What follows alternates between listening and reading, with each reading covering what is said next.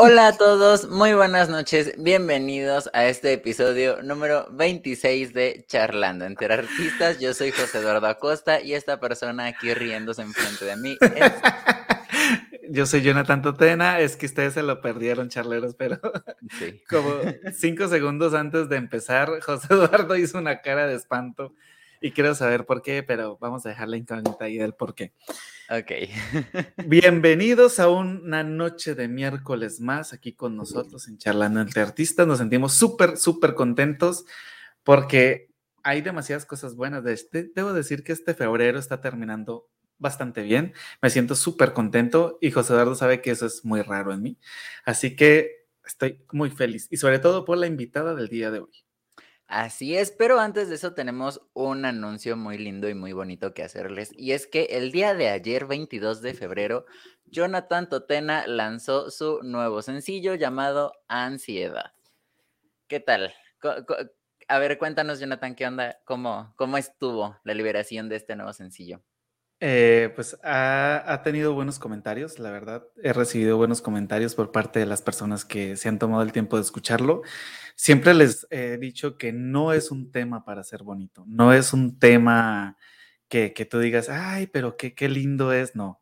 De hecho, es prácticamente mi reflejo de un ataque de ansiedad en el arpa. Básicamente es eso, es llevar a las notas lo que sufre una persona en un ataque de ansiedad. Obviamente cada persona lo sufre de manera diferente, así lo sufrí yo, así lo pude transmitir yo y pues es mi manera de identificarlo. Así que pues ahí está el tema ansiedad, si lo quieren escuchar y saber un poquitito o conocer un poquitito lo que se siente un ataque de ansiedad, pues ahí lo tienen. Eso, ¿y está disponible en todas las plataformas digitales? Así es, lo pueden encontrar en Spotify, iTunes, Apple Music, eh, Amazon Music, Tidal, ya no me acuerdo de más. Ah, TikTok, obviamente YouTube, Facebook, eh, las pueden utilizar en sus historias de Instagram, de Facebook y también está en TikTok. Ah, y ya, prácticamente creo que eso es todo. Ah, Deezer también está. Ah, en Deezer, así es. Entonces, ya saben, pueden ir a buscar Ansiedad de Jonathan Totena. Igual eh, mira, yo en cada episodio digo que en el link en nuestras biografías, que no sé qué, pero esos links no los hemos actualizado desde hace bastante tiempo, pero ahora sí les prometo que ya se van a actualizar como debe ser. Ya, ya llegará ese momento. Es que la verdad ha sido, han sido semanas ajetreadas. Aunque ustedes no lo crean, sí estamos muy ocupados últimamente. Pero pues aquí seguimos como cada miércoles con toda la actitud, con toda la energía y pues ahorita que estabas mostrando las, las capturas de, los episodios pasados, se me vienen así un chorro de recuerdos. Espero que los charleros que nos están viendo también, que nos han acompañado en todos los programas, que el Rincón de los Títeres, que el Maestro Tenorio, que San Rebel, que cómo nos reímos con San Rebel. Mejor dicho, con todos los que, con todos los que han pasado por aquí, esos 25 personajes épicos que nos han dejado enseñanza, nos han dejado historias bonitas y sobre todo un rato agradable. Y pues así va a ser el día de hoy también. No sé, José Eduardo, si te quieras algo más que decir. Tengas algo más eh, que decir. Pues no, nada más aunando a eso, que pueden encontrar todos los episodios de Charlando entre Artistas, además de Facebook y YouTube, en Spotify, en Apple Podcast, en Google Podcast y en su plataforma de podcast favorita. Seguramente ahí nos pueden encontrar. Pero sin nada más que mencionar, y ya para no darle más largas a nuestra invitada de esta noche, hace ocho días dijimos que teníamos invitada sorpresa. Y pues qué sorpresota. Pues, qué sorpresa, la verdad. Esta noche nos acompaña una arpista talentosísima que acaba de sacar un libro hace eh, muy poco, en donde Jonathan también formó parte de esa presentación de ese libro. Entonces, para que nos cuente un poquito más de su trayectoria, de la creación de este libro y de cómo ha sido este viaje que ha llevado por el arte, nos acompaña Cristi de la Rosa. Muy buenas noches. Hola, buenas noches. buenas noches a todos. Buenas noches, ¿cómo estás? Muy bien, muy bien. Aquí en el puerto de Veracruz. Me disculpo anticipadamente porque tengo un poco de alergia. Si de repente me ven estornudar.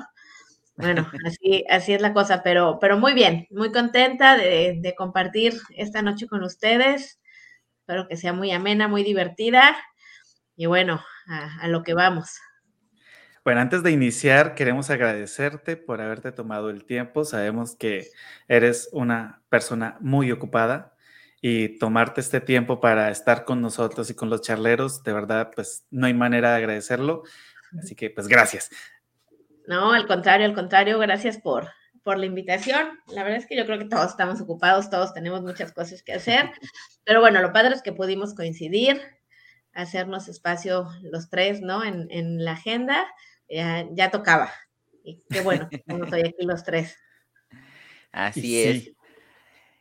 Cristi, a ver, para las personas que nos ven en casita y que no son muy familiares con el nombre Cristi de la Rosa, lo cual se me haría, la verdad, a estas alturas bastante extraño, porque así como la ven esta noche en Charlando entre Artistas, también es una arpista jarocha que se ha presentado en lugares como el Carnegie Hall.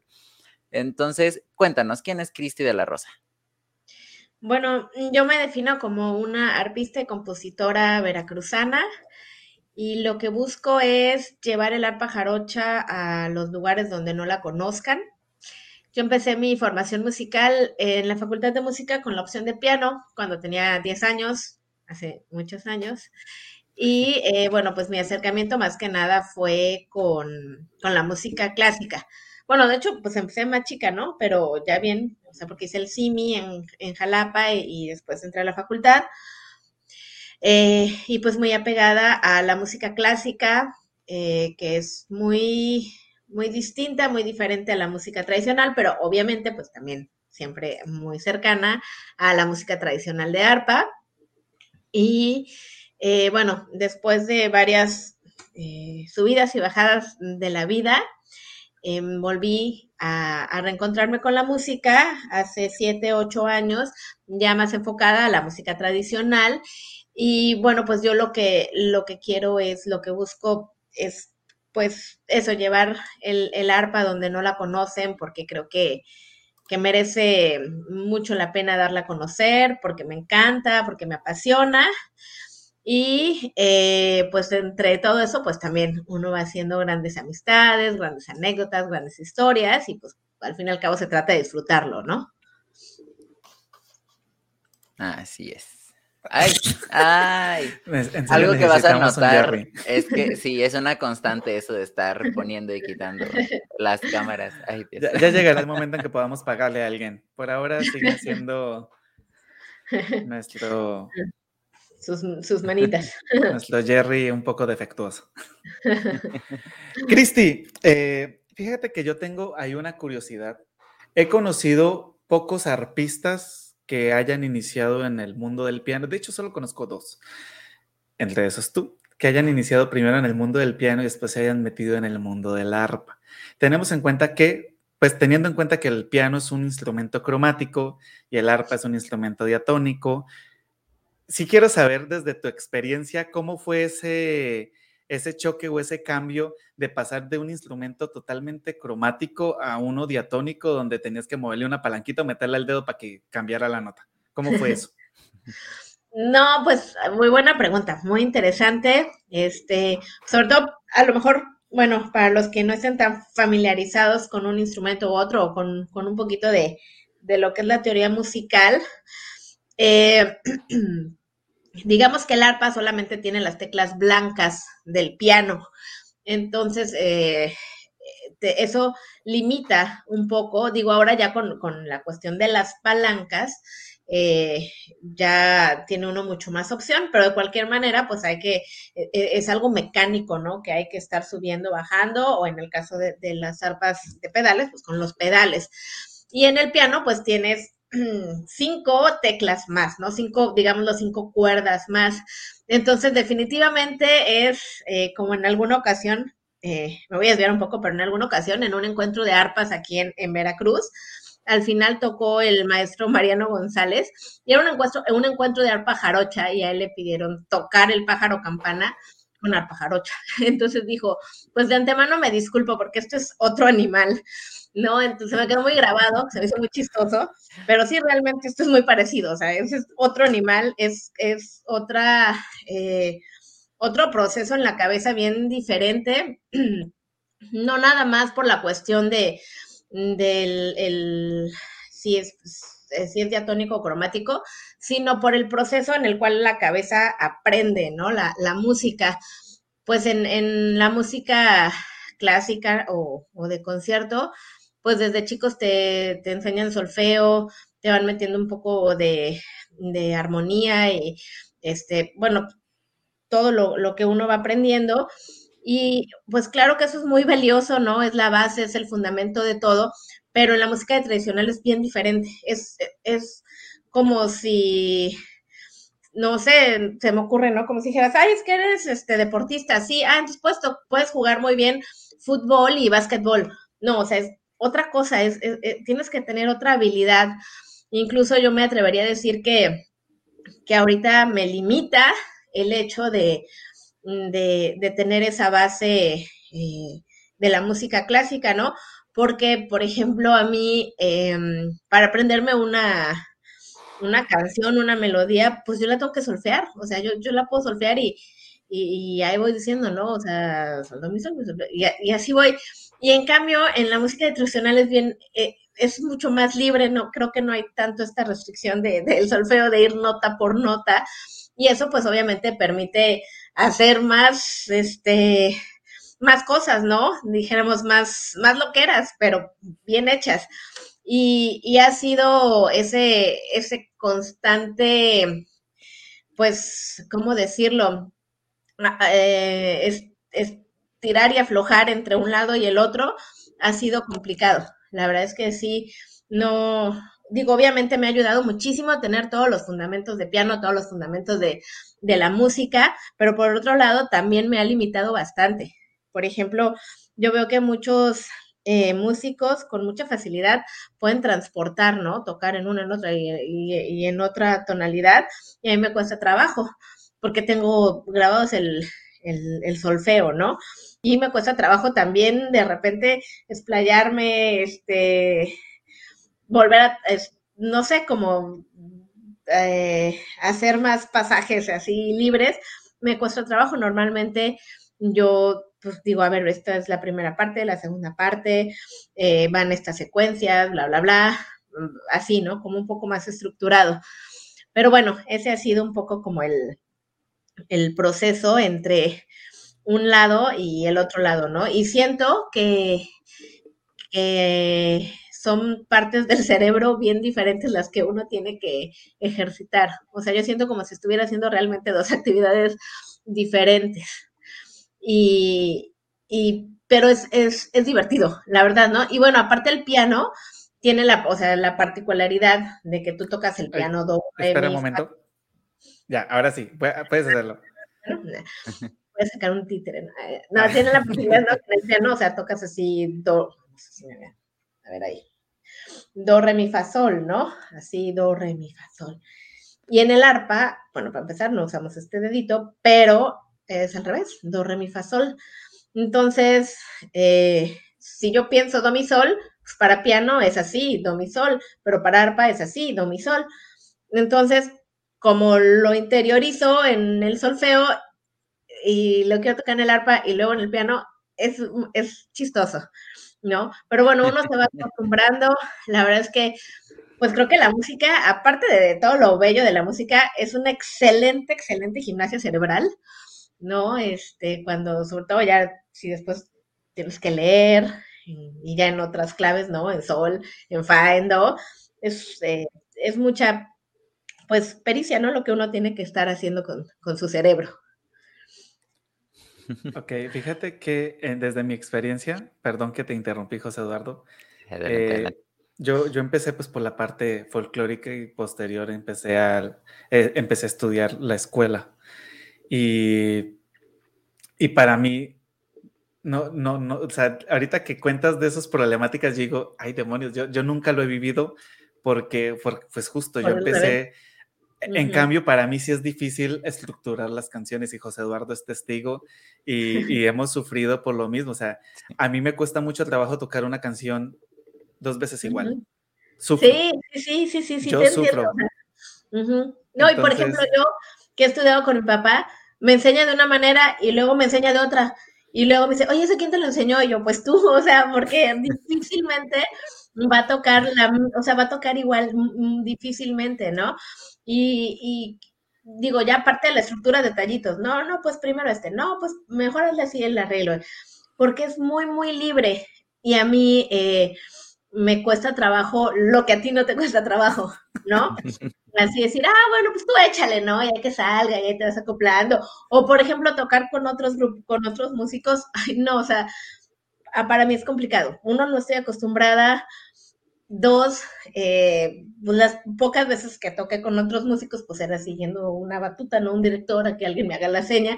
Y aquí es, no, tú échale, y ahí nos, nos encontramos y, y bla, bla, bla. Y la verdad es que, eh, te digo, ese es otro animal, ¿no?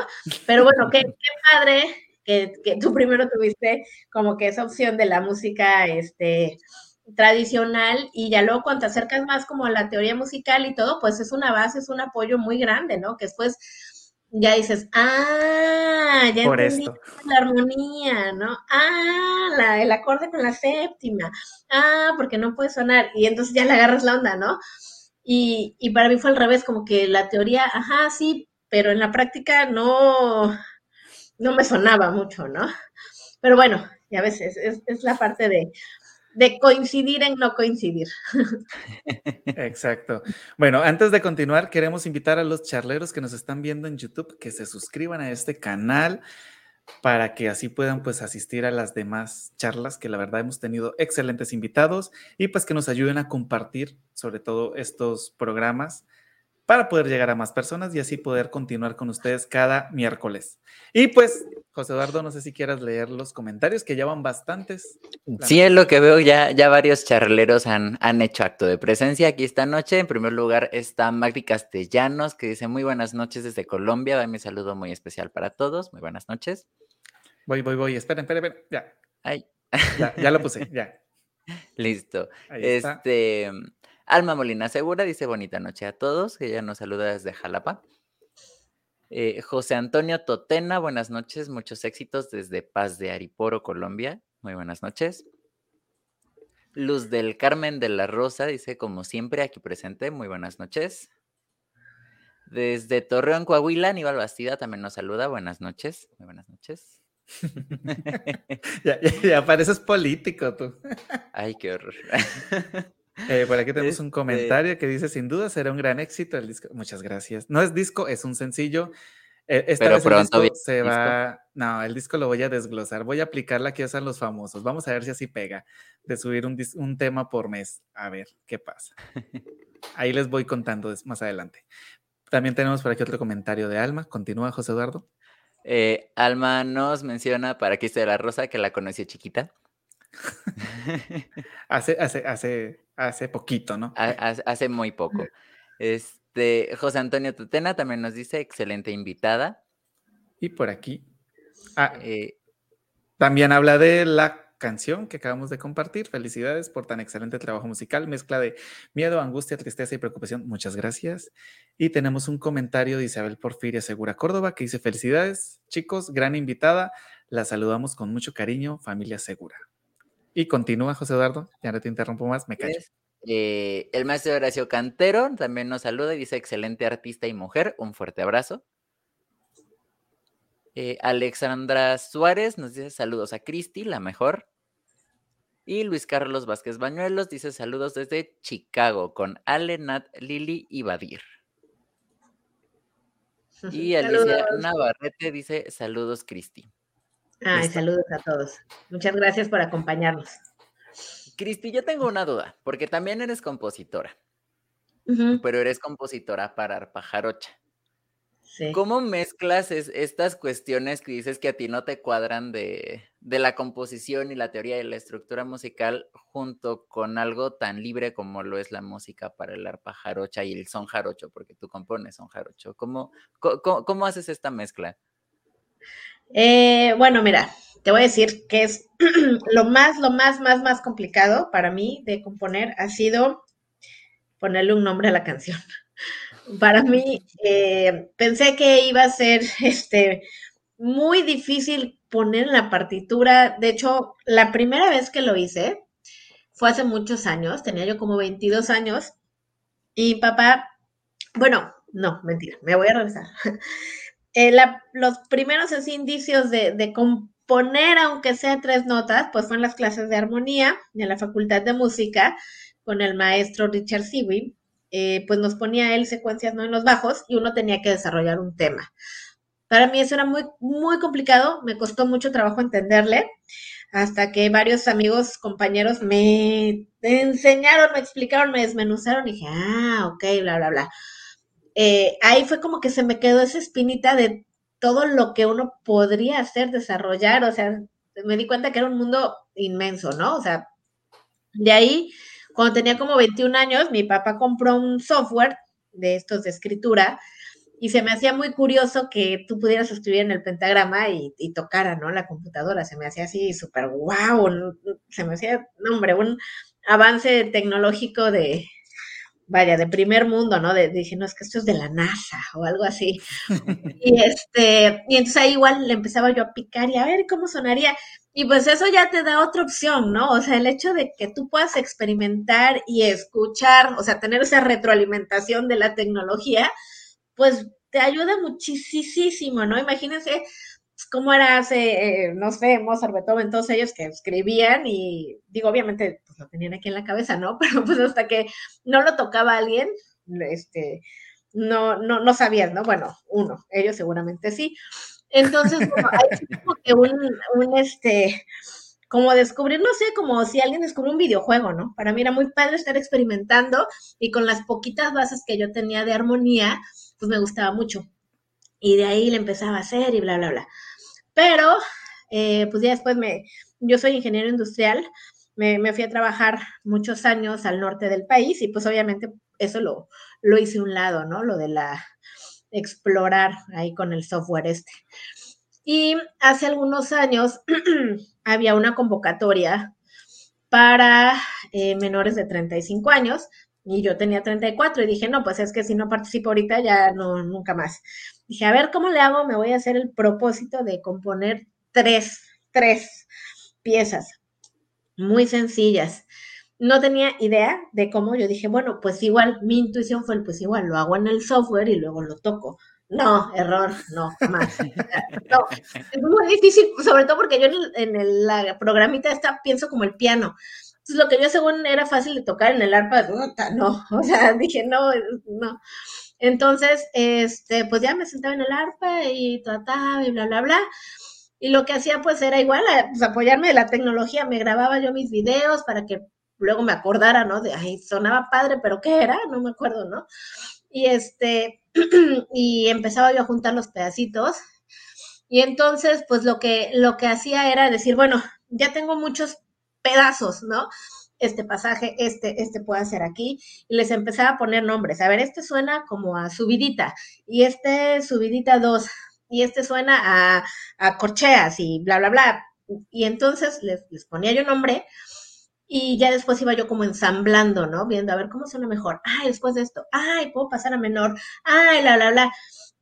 Y entonces, eh, así ya al final tenía yo así la pieza toda ensamblada y, ya, ¿no? Ahí pues uno le va, este, tratando de tocar y tocar y tocar. Conforme más la tocas, más le quieres meter cosas, más le quieres aumentar, más le quieres hacer, y ahí se va este, vistiendo cada vez más, ¿no? Y de ahí, pues venía, venía lo más difícil. ¿Y ahora cómo se llama? ¿No? ¿Cómo le ponemos? Porque no era de que, ay, es que me inspiró la puesta de sol y quiero hacerle un... No, o sea, la verdad es que a mí me inspira pues la música, me inspira cómo se oyen, ¿no? Las, las secuencias, cómo va jugando una voz con la otra.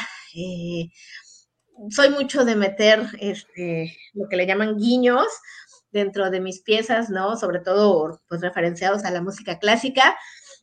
Decir, aquí ya le voy a hacer un poquito como Beethoven, aquí le voy a hacer un poquito como Bach, esto, bla, bla, bla, así. Y bueno, al final pues siempre fue el, el, ay, pues ¿cómo le pongo? ¿Cómo le pongo? ¿Cómo le pongo? Y ya, dice, bueno, pues ya lo voy a poner así, ¿no? Por, por ponerle un nombre, porque la, la pieza necesitaba llevar un nombre. Eh, después me daba cuenta que, que, dije, ah, sí suena como esto, ¿no? Como sonecito de los cocuyos. Dije, oye, pues sí, ya, yo ya me, ya como que pude hacer la, la comunión entre la música y el título y ya todo se armó perfecto en mi cabeza. pero, pero en sí, bueno, ese es mi, mi proceso.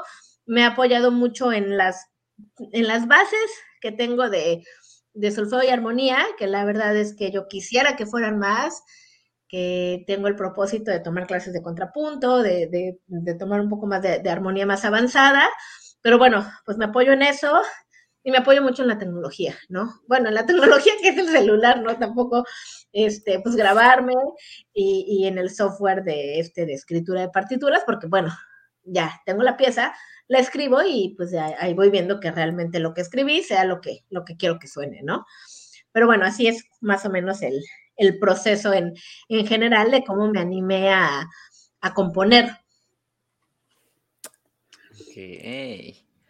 Ay, Dios mío. ah, bueno, por aquí tenemos más saludos. Tenemos a Alan Parada, dice buenas, buenas. Ansioso, ando por aprender cosas. Bienvenido, Alan. Alan ha sido guerrero fiel de charlando entre artistas. Alan, te mandamos un saludo muy especial hasta, ya olvidé dónde Puebla. Puebla. Hasta sí. Puebla. Un abrazote enorme. Y pues por aquí Cristi ya respondió esta pregunta. Siento yo que ya se respondió la parte de mezclar la música clásica con la música jarocha siento yo que ya quedó resuelta, o al menos a mí sí me la resolvió. Y por aquí tenemos.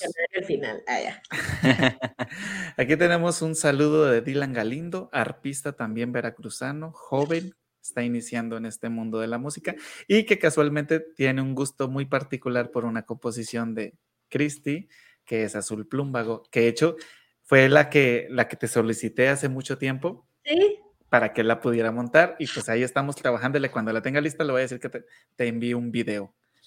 Sí, sí, qué bueno, me encantaría, me encantaría. Por aquí tenemos de arpista veracruzano, saludos y Lourdes Arroyo Yaguno dice felicidades por la invitada, felicidades Cristi, es agradable escucharte en un concierto, en una entrevista y siempre. Gracias. Y pues tenemos gracias. otra pregunta por aquí. ¿Cuál es la composición que sientes es especial para ti? ¿Cuál es tu hijo favorito? Pues mi hijo favorito es la que se trata de mi hijo. Ah, Es la única, esa es la única, la, la única eh, pieza comisionada, ¿no? Por decirlo así, eh, que he hecho, que fue para el nacimiento de mi hijo. Dije, bueno, pues qué mejor que, que darle la música. Y cuando estaba embarazada me dije, no, pues para tal fecha ya la debo de tener. y la empecé a, hacer, la disfruté mucho.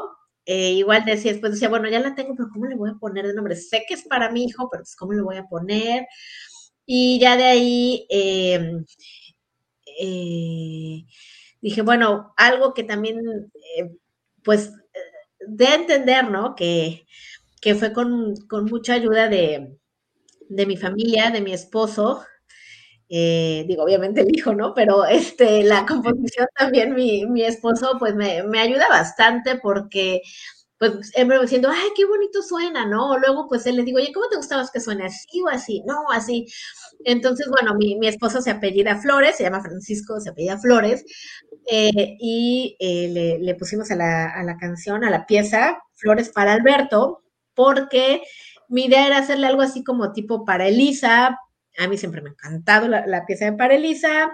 Eh, de hecho, eh, yo decía, si, si es niña, se va a llamar Elisa. Siempre, siempre dije eso.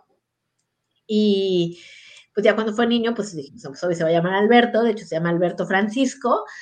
Y pues aparte para Alberto, dijimos, bueno, flores para Alberto. Entonces como que se armó todo perfectamente entre que era para Elisa, entre que era flores. Y eh, pues esa, esa pieza me, me da mucha emoción tocarla. De hecho, la primera vez que la grabé, bueno, o sea, con, ya con el celular fue este como dos días antes, ¿no? De que naciera, tocando así con la panzota.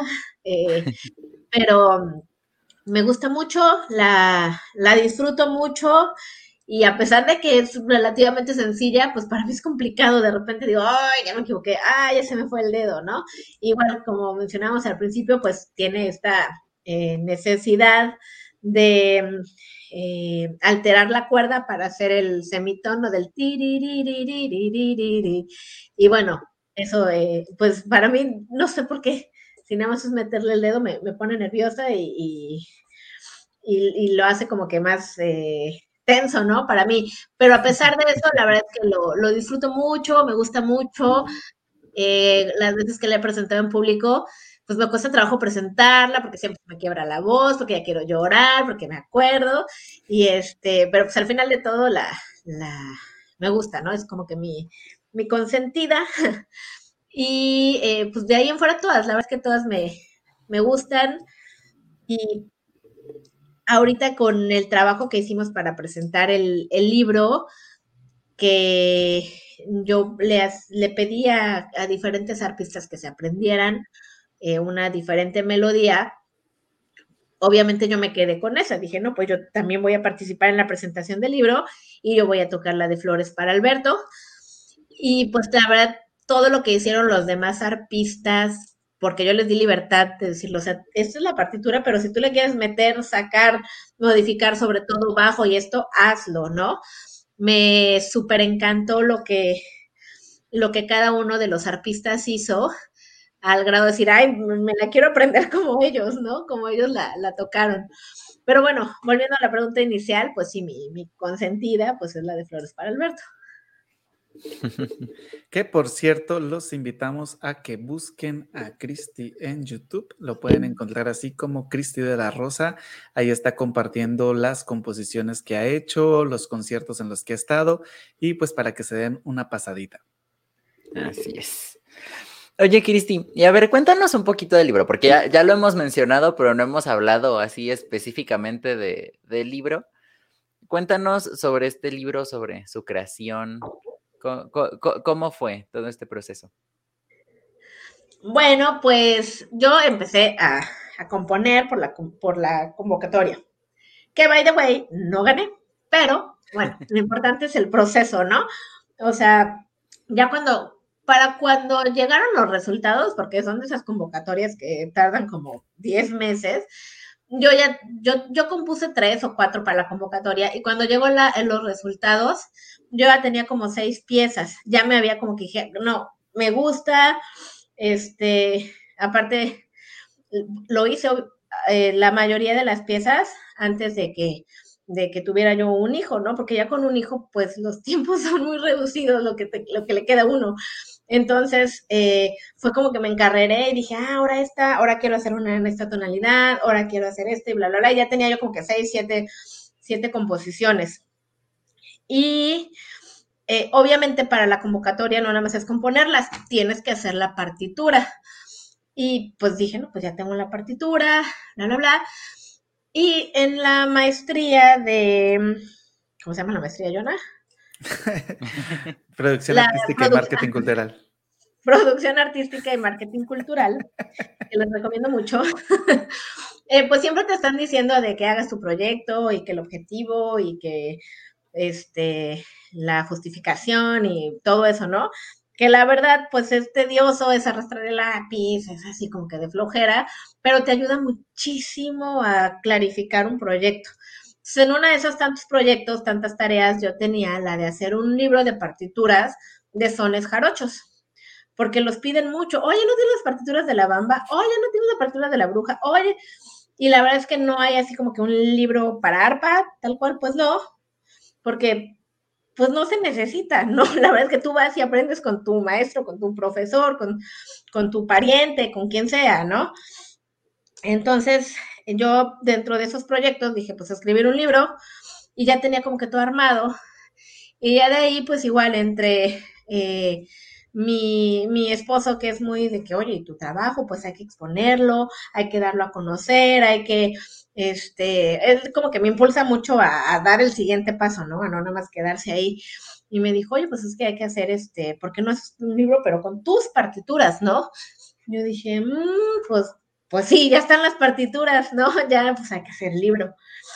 Y yo tenía también la idea de, que tuvieran ilustraciones, porque también hay bien poquitas eh, ilustraciones de arpa jarocha. De hecho, si tú pones arpa jarocha en Google, las imágenes difícilmente vas a encontrar una imagen de arpa jarocha así, este, no sé, o sea, como en formato GIF, se llama, o bueno, hay, muy, muy poco material eh, gráfico de arpa jarocha y hay muy poco también, este, pues obviamente dibujos, pinturas, todo eso, ¿no?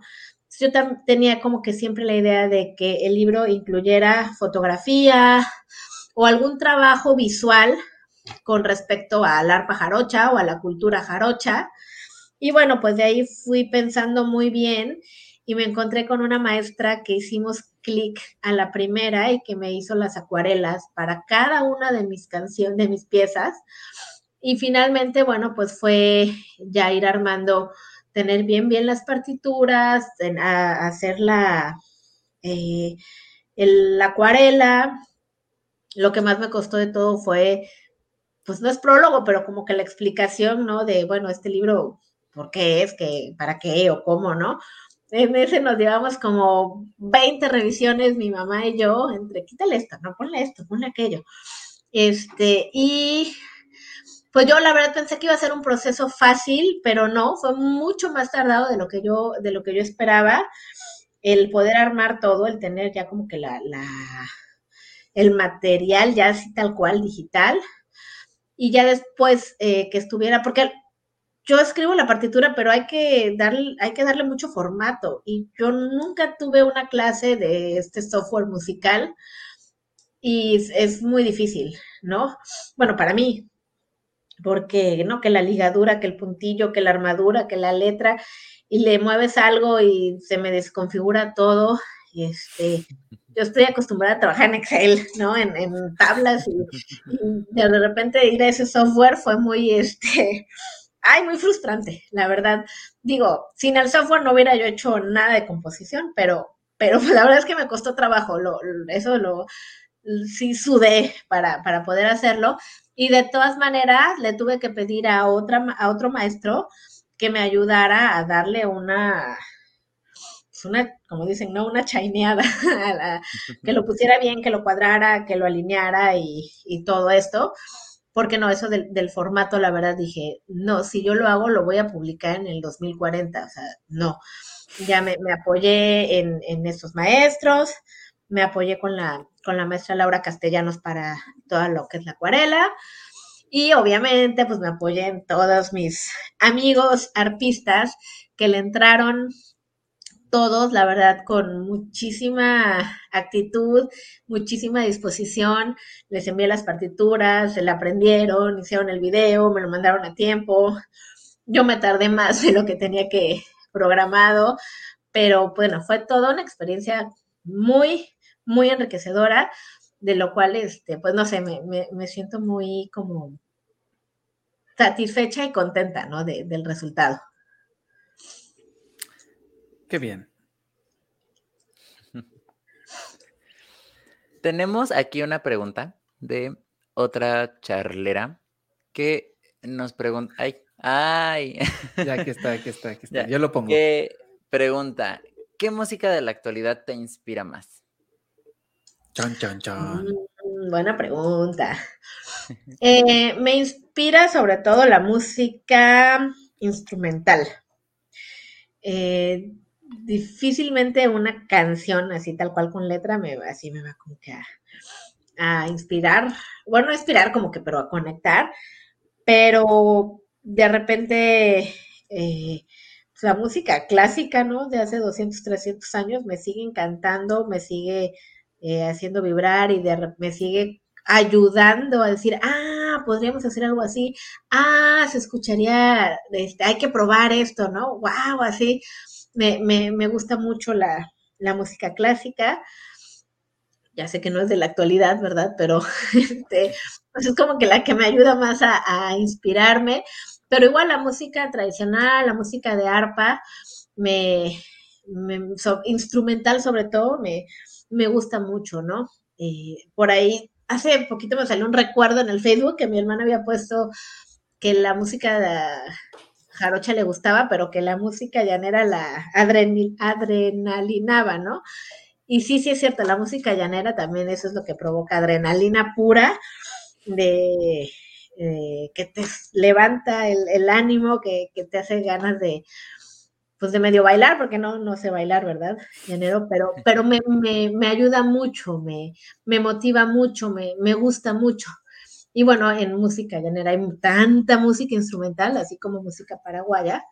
Y pues precisamente creo que eso es lo que le falta al arpa jarocha, que haya más, más composiciones, sobre todo instrumentales, ¿no? ¿A ustedes? Ah, ya me preguntaron mucho.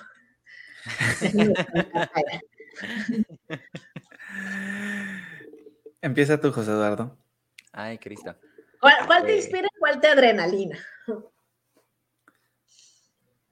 Uy, adrenalina, la música, este, la música andina, pero acá no, no, no las de Kena y todo esto, sino las canciones que tienen de arpa y charango en Perú y Bolivia y todo esto, que es como que esta arpa de cuerdas de metal, suena bien intensa y a mí me pone acá bien, bien prendido. Esa es una. Ajá. ¿Y cuál me inspira? Híjole. Ay, es que como, eh, eso es algo, yo escucho de todo, verdaderamente de todo. Ustedes dos me conocen y saben que yo si algo no tengo es un estilo definido de, ah, yo escucho esto. Y entonces como que va por temporadas. Ahorita que estoy en proceso de composición de dos canciones, una que es un bolero y la otra que es una canción de rock, este, porque esa es comisionada y cómo llegué ahí, no lo sé, pero ahí estamos. Entonces he tenido que estar escuchando así mucho, mucho rockcito de 2000ero, de estos de que Allison, Kudai, por ahí. Y la verdad es que está, está interesante. Ahorita creo que eso es lo que me está inspirando mucho. E, eso y la música argentina, la música argentina siempre, siempre. Fíjate que jamás en mi mente se me hubiera pasado que tú ibas a decir, no, la música peruana me pone aquí en punch. ¿En serio? no, no, no, no, no eso sí, ese balón no lo esperé, la verdad. De todo lo que sé que escuchas, jamás pensé que ibas a decir eso. Bueno, en mi caso es, es un poco raro, ustedes están hablando así como de música clásica, música folclórica, yo sí me voy a los otros extremos, yo soy más de ska, ska, ska punk, o sea, eso es lo que a mí me pone adrenalina. Y últimamente hemos descubierto con mi esposa que nos encanta el merengue. Entonces descubrimos un grupo, no, redescubrí yo un grupo, mi esposa descubrió un grupo que, se llama Coco Band. Están bien locos, hacen unas vainas, hablando en merengue, muy, muy, muy bárbaras. De verdad, mi admiración total. Si tienen la oportunidad, escúchenlo, búsquenlo así, Coco Band en YouTube. Se van a llevar una locura porque es, es llevar la música tropical a otro nivel. De verdad, ellos lo llevan a otro nivel, así que desen la oportunidad, les va a gustar. Eso en cuestiones de música así que me pone la adrenalina al 100 son como que esos dos géneros musicales. Y en cuanto a la parte de música que me inspira, ahí sí, sí me pongo como más melancólico, yo soy más de piezas suaves, sin importar el género, o sea, yo escucho una canción andina suave y para mí es inspiración. Escucho una canción llanera suave y me inspira. Escucho un son jarocho suave y me inspira. O sea, la verdad, sí soy como muy débil en la parte de si escucho algo suavecito, ya me, me empiezo a imaginar así el, el paisaje enamorado y todo. Así soy. Sí. Ay, muy bien. Oye, pues qué padre pregunta, ¿no? O sea, pero también que ustedes digan, ¿no? Al fin y al cabo es charlando. todos, no se hagan. Así, ¡ah! demonios, nos descubrieron. Oye, Cristi, ¿y tú qué escuchas en tu vida diaria? En, un día normal, ¿qué escucha Cristi de la Rosa? La vaca Lola. Ah, no es cierto. No, no, ya pasamos esa etapa. No, yo la verdad es que trato de, de escuchar siempre música para mí, la verdad es que pues la música es que lo que te, o sea, el soundtrack de tu vida es lo que va a hacer la diferencia, ¿no? Y sí lo he notado, ¿no? De repente estoy haciendo ejercicio y digo, ay, ya no puedo, ¿no? Y pongo tal pajarillo cascabeleado, que ya sé que la pongo y ándale, ya, el último kilómetro, sí se puede, ¿no? Entonces trato de estar escuchando música lo más, lo más que puedo. Obviamente ahorita pues tengo que escuchar mucho del repertorio infantil por, por mi hijo, pero también trato de, ponerle mucha música eh, a la que a lo mejor pues no, no, no podré estar expuesto, ¿no? Le pongo, este, son la semilla, le, le encanta, eh, porque pues es un jarocho cantado por, por niños, le gusta mucho, le pongo música clásica, eh, le pongo, mm, pues obviamente Tlenguicani, pero la verdad es que me ha pasado, como ya habla, razona mucho, de repente me pregunta las letras y no, no sé qué explicarle, ¿no? Este, le, gusta mucho la de los pollitos, pero pues le tengo que explicar que llegó un gavilán y que se los comió y que todo esto, y como que mm, digo, no, pues todavía no, no está para, para, para esto, ¿no? Y mm, de ahí en fuera, pues me, no sé, me gustan, me gusta el rock de los, del, de, en inglés, ¿no? Del rock, no sé, me gusta Metallica, me gusta Oasis, me gusta Smashing Pumpkins, eh, toda esa onda como que ya más viejita, pero me, gusta mucho. Casi no escucho pop, casi no escucho baladas, no, la verdad es que no me gustan mucho. Eh, reggaetón, igual el de hace 10, 15 años, el de ahorita, pues la verdad no, no, no me gusta. Pero pues lo que sí es que siempre trato de estar escuchando eh, música, ¿no? Y, y, es lo que al final del día siento que te puede, puede hacer la gran diferencia, ¿no? De, ay, tengo que lavar los trastes, ah, bueno, pero voy a poner esta canción, ¿no? Y en lo canción ya los voy a terminar. Entonces, sí, sí trato de, la verdad es que, pues, de, eso no creo que necesites ser músico para que la música cambie tu vida, ¿no? En momentos tan básicos, tan, este, X, ¿no? Como lavar los trastes, puede hacer una, una gran diferencia. Pero bueno, en, conclusión, trato de escuchar de todo. Cuando estoy, eh, que tengo que acabar un trabajo, un proyecto, un archivo, una de dos, o escucho música clásica intensa, ¿no? Como la Cuarta Sinfonía de Borjak o como un concierto de piano de Tchaikovsky, o me pongo música electrónica, así. Y con mis hasta que acabe. Esos son como mis, este, mis, mis momentos, ¿no? De, de meterle nitro. Y, qué extremista. Vas de un extremo a otro, de, decir música clásica o de música electrónica. pero es que sí, funciona, como la música electrónica es tan repetitiva y pues lleva siempre un mismo beat, entonces te, te, acelera todo. O sea, yo también lo he aplicado.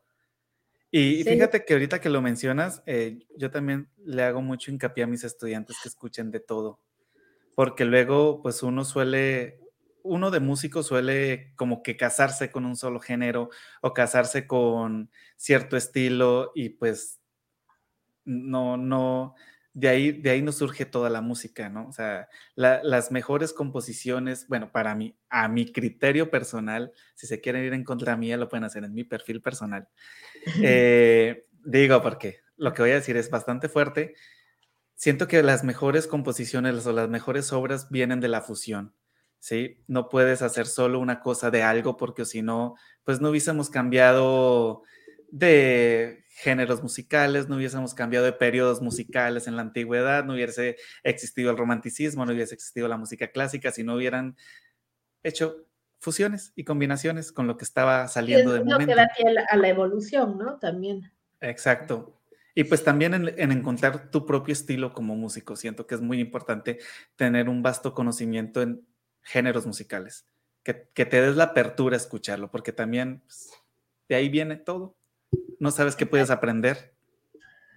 Sí, sí, sí. Y la verdad es que hay mucha buena música que a lo mejor no es tan conocida, pero que pues es precisamente eso, este, mm, cómo van fusionando, ¿no? A lo mejor una excelente técnica que se usa para cierto género en, otro y de repente dices, wow, se escucha muy bien, ¿no? Me, gusta, me, me, siento identificada de, ambos lados.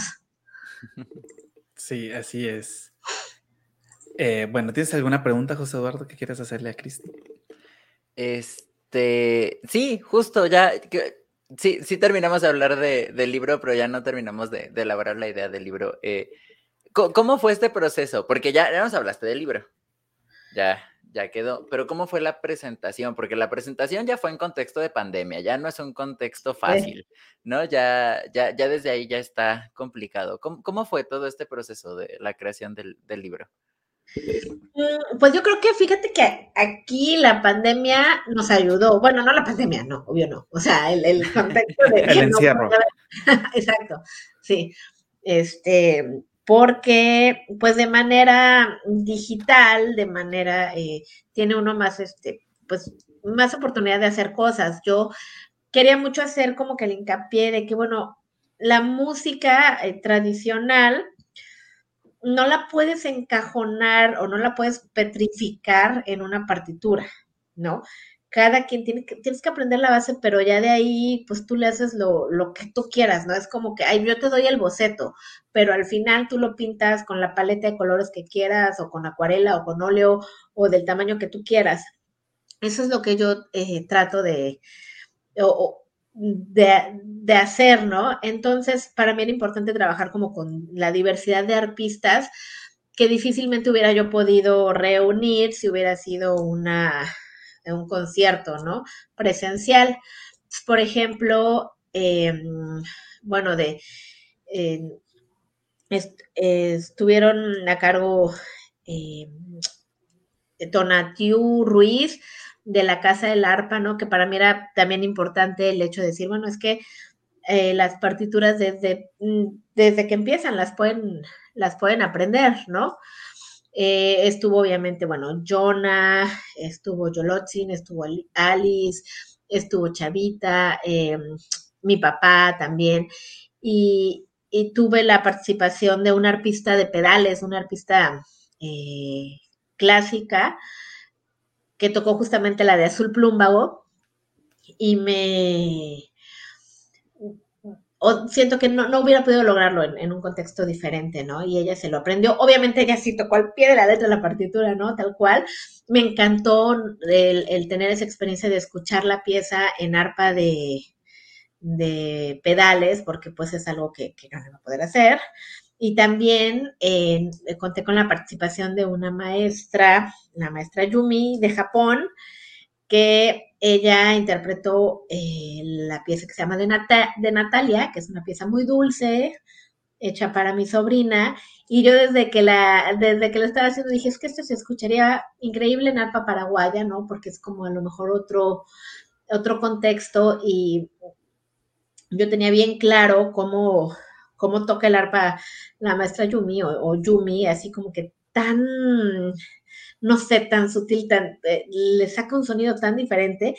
Dije, no, esta quiero que la toque Yumi, ¿no? Entonces, pues obviamente, para la presentación del libro, si hubiera sido presencial, no hubiera yo podido traer a Yumi de Japón, pero eh, el hecho de que, fuera así, eh, trabajar con diferentes arpistas a la distancia, y muchos me, iban mandando, oye, mira, ¿cómo ves si le puedo hacer este arreglo? Oye, le puedo cambiar este bajo, oye, aquí le puedo meter esto, oye, tengo duda, ¿cómo esto, cómo va, cómo lo apago? Fue muy, eh, muy grato, ¿no? Esa interacción de, trabajar con, con todos. Y bueno, al final, pues el, el ensamble que también yo dije, no, pues está sencillo, no.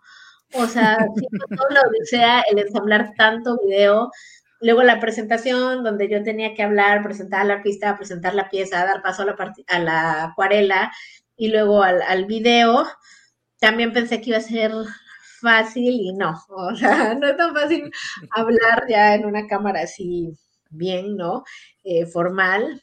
Nos trabajé con Plasma Pro, súper pacientes, nos llevamos todo, todo el día no sé, la suma de todos los videos a lo, a lo mucho de ser 15 minutos, 20 minutos, o sea, todo lo que yo hablé, pero nos llevamos todo el día grabando, porque se me olvidó decir esto, o pues típico, ¿no? Estás grabando y ya ladró un perro, ya pasó un camión, dijiste esto, jajaja. Entonces, eh, también fue... Eh, no fue como yo lo esperaba. O sea, muchas cosas yo pensé que iban a ser más sencillas y no. O sea, sí fue chamba que, hubo que hacer. Pero bueno, la verdad es que luego entre más te cuestan las, las cosas, pues más lo valoras, ¿no? Al final y más satisfecho quedas con, con el resultado. Eso sí es verdad. Fíjate que ahorita que comentabas esto de que escuchar las piezas musicales interpretadas por otros artistas, ala, es, a mí me encanta. Sí, por eso me encanta ser docente. A mí me encanta ponerles algo a mis estudiantes y, que, escuchar que lo toque otra persona me fascina. ahí me, trae recuerdos ahorita que hablabas cuando estuve con una banda sinfónica que estuve director, hice un arreglo de un, del himno del municipio en donde estaba trabajando. Y pues tiene que ser algo como muy simbólico y pues muy respetuoso y todo, ¿no?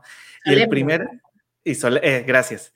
El primer día de ensayo yo estaba re nervioso, o sea, aparte que era la primera vez que yo iba a dirigir una banda sinfónica como tal en mi vida, uno, y dos, iban a tocar pues un arreglo mío, una percepción mía de lo que era el himno de, del municipio, ¿no? Porque aparte, pues el himno no estaba escrito para banda sinfónica, sino que era un himno para trío de cuerdas de música folclórica. Entonces fue como que agarrar las piezas y ponerlas en una banda sinfónica, etcétera, etcétera. Y el hecho de escuchar, yo me acuerdo que se me enchinó la piel, algo nos pasó con nuestra invitada, pero pues aquí ya me, meto yo, así de chismoso. El hecho de, tener, de tener a, los estudiantes pues tocando la pieza fue, fue muy grato, fue muy bonito, la verdad me sentí súper, súper contento y definitivamente es una experiencia que para las personas que quieren componer o quieren meterse en el mundo de la composición, háganlo y prueben que alguien lo toque porque sí, sí se siente... No, no hay palabras para describirlo. Pues por aquí tenemos unos comentarios antes de continuar. tenemos por aquí, gran compositora, excelente músico de María Cristina de la Rosa. Ay, claro, es mi tía, ¿eh? No crean que yo me estoy. Ella misma, ¿no?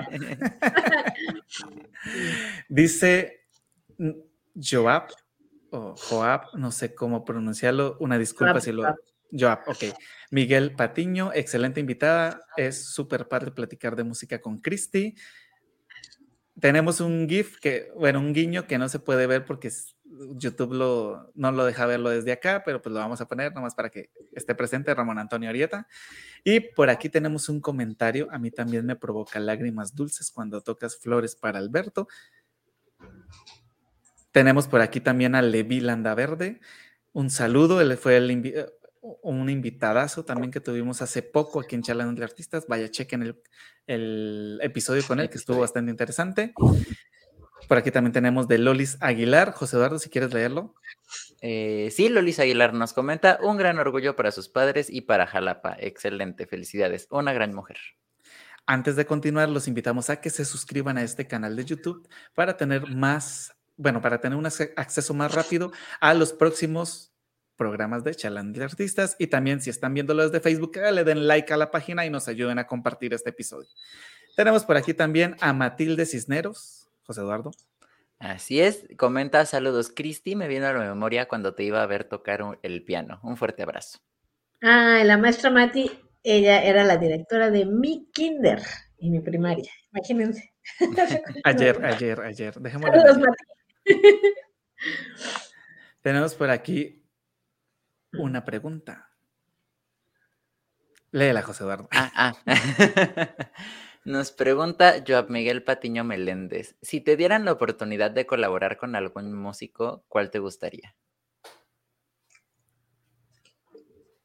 ¿Vivo o muerto? ambos. ambos, sí. ¿Quieren saber ambos? Ya, me entró la curiosidad. No, no es cierto, no.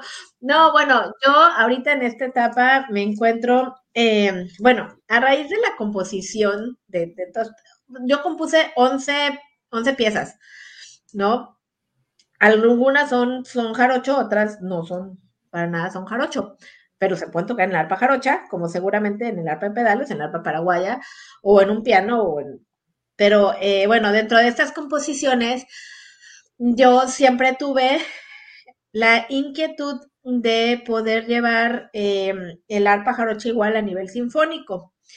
Em, en qué, bueno, paréntesis, creo que no le he dado el suficiente eh, peso a, una persona que la verdad eh, me, me, inspiró mucho sin saber lo que es el maestro Alfredo Rolando. Él es un eh, gran, gran, gran artista conocido a nivel mundial y él tiene este, muchas composiciones igual, pero hace sus libros pues para arpistas y ha hecho una gran labor en, difundir el arte latinoamericana, sobre todo en Estados Unidos. Y en algún momento yo pues aprendí de, sus libros, ¿no?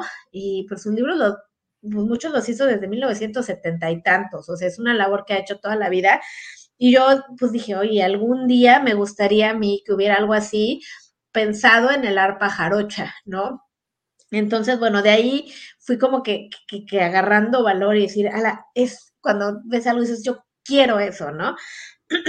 y bueno, él también tiene la suite latinoamericana para arpa y orquesta, donde son cinco piezas este, dedicadas a, cada eh, arpa particular, ¿no? De Latinoamérica. No está el arpa jarocha, no está el arpa mexicana, habrá que pedirle, ¿no?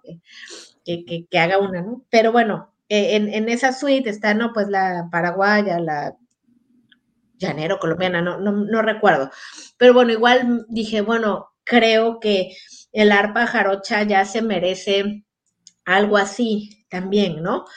Porque pues en los últimos años ha tenido muchísima proyección, muchísima difusión, muchísimos nuevos eh, fans, conocedores, estudiosos, muchísimo es el, todo lo, lo, que se ha hecho con, con el arpa jarocha y eh, pues estaba en mi, en mi bucket list, ¿no? De, es que quiero hacer algo para arpa, jarocha y orquesta. Y, ay, perdónenme. y el, en 2019 le pedí ayuda al maestro Rubén Flores de la Orquesta de Música Popular de la Universidad Veracruzana que me ayudara a orquestar y ya fui y le dije, venga, maestro, es que, bueno, le planteé, le dije, yo quisiera que usted me ayudara, porque él había hecho algunos arreglos para, para el cascabel y todo. Dijo, no, pero pues yo te digo cómo, pero tú hazlo. Y yo, no, o sea, ni idea. Si por sí le tenía pavor a, una partitura, ¿no? De mano derecha y mano izquierda, de repente ábrete toda tu, tu, tu partichela con 15 instrumentos, pues no. Pero bueno, él, él me ayudó este, la verdad es que yo hice un poco, pero pues finalmente toda la experiencia, el, conocimiento y el sentido musical que él tiene, él vistió la suite de una manera muy bonita y escogimos, bueno, escogí cuatro de esas piezas, que es Nocturno Jarrocho, Sonecito de los Cocuyos, Son Barroco y Rosa Mexicano. Se orquestaron eh, e igual las, todo eso fue así como con mucha prisa, porque igual lo metí a un concurso y que creen que tampoco gané ese concurso, pero bueno, ya quedó este, la, la, la suite orquestada y mi plan era, dije, no, pues en 2020 a ver cómo le hago, pero se estrena y yo quería tocarla con varias orquestas y bla, bla, bla y todo. Y pues tómalo, ¿no? Que se viene la pandemia, que se acaban las orquestas, que se acaban los conciertos y bueno, un sinfín de cosas. Y ya ahorita pues está reactivando y pues igual yo estoy reactivando como que ese, ese proyecto. Eh, dentro de la pandemia y el contexto de la pandemia dije, bueno, por lo menos voy a hacer bien mi maqueta musical, porque lo que yo tenía era, bueno, la pista igual en el software este de, escritura de música, pero suena, suena en formato MIDI, ¿no? O sea, no, no, no suena como una orquesta tal cual. Y pues lo que yo tenía eran esas partituras, ponía la pista en una bocina y me y tocaba yo el arpa jarocha y pues me grababa. Pero lo que, lo que tenía era pues literal un, un video donde salía casi en pijama tocando y dije, a ver, no, esto no va a convencer a nadie, vamos a hacerlo bien y lo, lo, grabé igual el año pasado en un foro, este, ya hagan de cuenta que yo salí así con la orquesta, aunque pues era la pista igual y todo, pero quería hacer bien, bien ya la maqueta para dar una idea de cómo sonaría, porque cuando yo mandé mi maqueta sonora a este concurso lo metí con el arpa clásica, o sea, sonaba el arpa MIDI, ¿no? Ahí en, la grabación. Y la verdad es que no le da el, pues, la intención, ¿no? El sabor, aunque sea MIDI, no, no se compara. Entonces, bueno, pues ya eh, eh, lo, lo, hice. Eh, eh, también costó trabajo y a mí lo que me encantaría es colaborar con alguna orquesta, ¿no? Poder eh, ya presentarlo. Yo fui solista de la Orquesta Sinfónica de Jalapa cuando tenía 14 años, obviamente con piano. Y esa experiencia se me quedó muy grabada, fue una experiencia muy padre, muchísimos nervios, pero fue, no sé, increíble, ¿no? Poder tocar con la orquesta. Y ahora quiero hacerlo, pero con el arpa jarocha, pues, con, con mis composiciones. Em, y justamente estoy en eso, ¿no? En buscar una colaboración con, eh, con orquestas eh, y que pues también esto sirve para llevar el arpa jarocha a muchos otros lugares, ¿no? Donde, donde nunca en su vida ni siquiera han visto lo que es un arpa jarocha. Y, y que vean que, bueno, que además también se puede orquestar, ¿no? Y a veces el rollo no para decir esto. Eh, aquí tenemos una pregunta que va dirigida hacia los tres, que dice, pregunta para los tres, ¿cómo te catalogan el impacto de la pandemia en la música? Cristi. Yo primero. la invitada, la invitada primero. Eh, bueno, pues para todo lo que es la, la, la industria fue un golpe duro, ¿no? Pues al cerrarse los conciertos, la, eh, pues, toda la actividad, la verdad es que yo creo que fue de los sectores más golpeados. Em, fueron pues obviamente los primeros que, que, los primeros empleos que se perdieron. Fue en, hasta cierto punto pues catastrófico, ¿no? Para, para muchos, para muchos músicos. Sin embargo, creo que también ayudó mucho a darle un, enfoque bien diferente al que sin pandemia difícilmente muchos nos hubiéramos atrevido. Por ejemplo, de, mi parte, pues la única manera que yo tenía de, dar a conocer, de convivir de algo, pues era a través de un video. Y yo grabé varios videos en la pandemia, que, la verdad si no hubiera habido pandemia, ahorita que ya casi no hay pandemia, me grabó, ¿no? Pero eh, como que uno se animó más a, bueno, al menos yo a esta onda de, grabar, de compartir, de, la verdad yo tuve mucha actividad, ¿no? De conversatorios, de, este, de compartir eh, foros, etcétera. Eh, incluso en 2020, creo que, no me acuerdo qué mes, pero tenía poco tiempo la pandemia, se hizo el primer festival virtual de arpa y fue un, la verdad a mí me impresionó el fenómeno que se hizo, o sea, porque fueron dos días de transmisiones larguísimas, seis, siete horas, eh, padrísimo el, trabajo que se hizo con, con arpitas de todo el mundo. Y lo más padre fue que la gente, el público que, que estaba conectado, que estaba viendo los videos, súper este, metido, comentando, y se sentía como si realmente estuvieras aquí con el de al lado diciendo, wow, ya viste cómo le hizo, ay, eso sonó no sé qué, ay, jajaja. La verdad es que fue una experiencia, ese primer festival, muy eh, inimaginable, o sea, yo jamás lo hubiera podido como visualizar. Eh, eh, fue muy gratificante, muy, muy, hasta chistosa, ¿no? Me, me, gustó muchísimo y ya a raíz de eso igual se hicieron varios festivales virtuales de, de, ya en otros lugares, en, en, otras partes. Yo participé en dos festivales de, de Colombia, este, que igual, pues, si hubiera sido presencial, pues no, no, era muy difícil poder ir a Colombia o algo así, ¿no? Entonces, en muchos aspectos creo que la, la pandemia, eh, pues, eh, trajo cosas nuevas.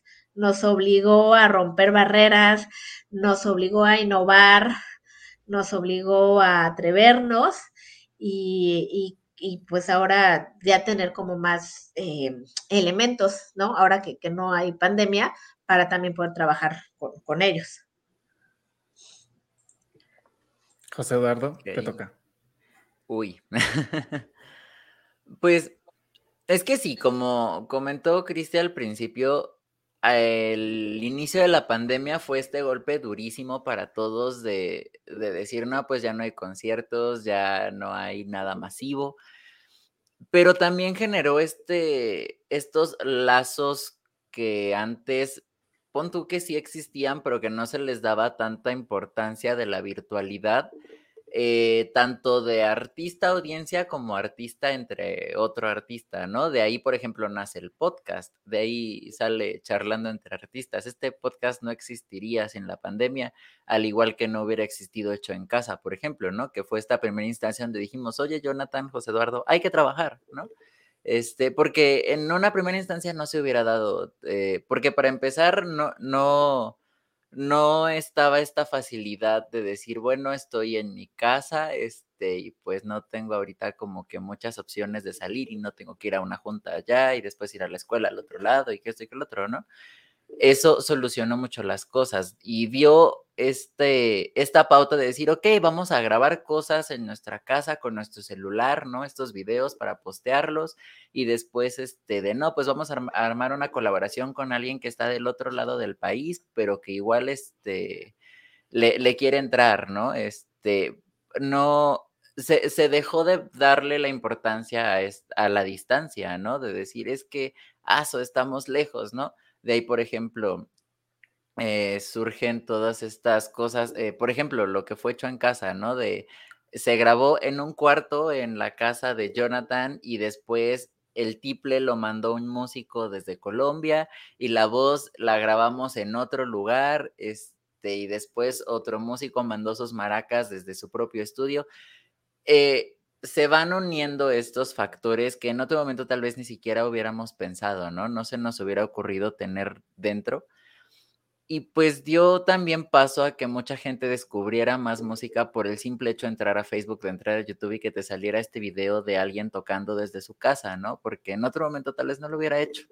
Entonces, siento que eso benefició mucho a la música pero también no, no se puede negar todo el impacto negativo que hubo a través de la cuestión laboral, ¿no? De ya los músicos no pueden ir a tocar a conciertos, los que estaban en cafés o en restaurantes ya no podían, los que son músicos de la industria de las fiestas tampoco podían porque ya no había estos, estas reuniones masivas.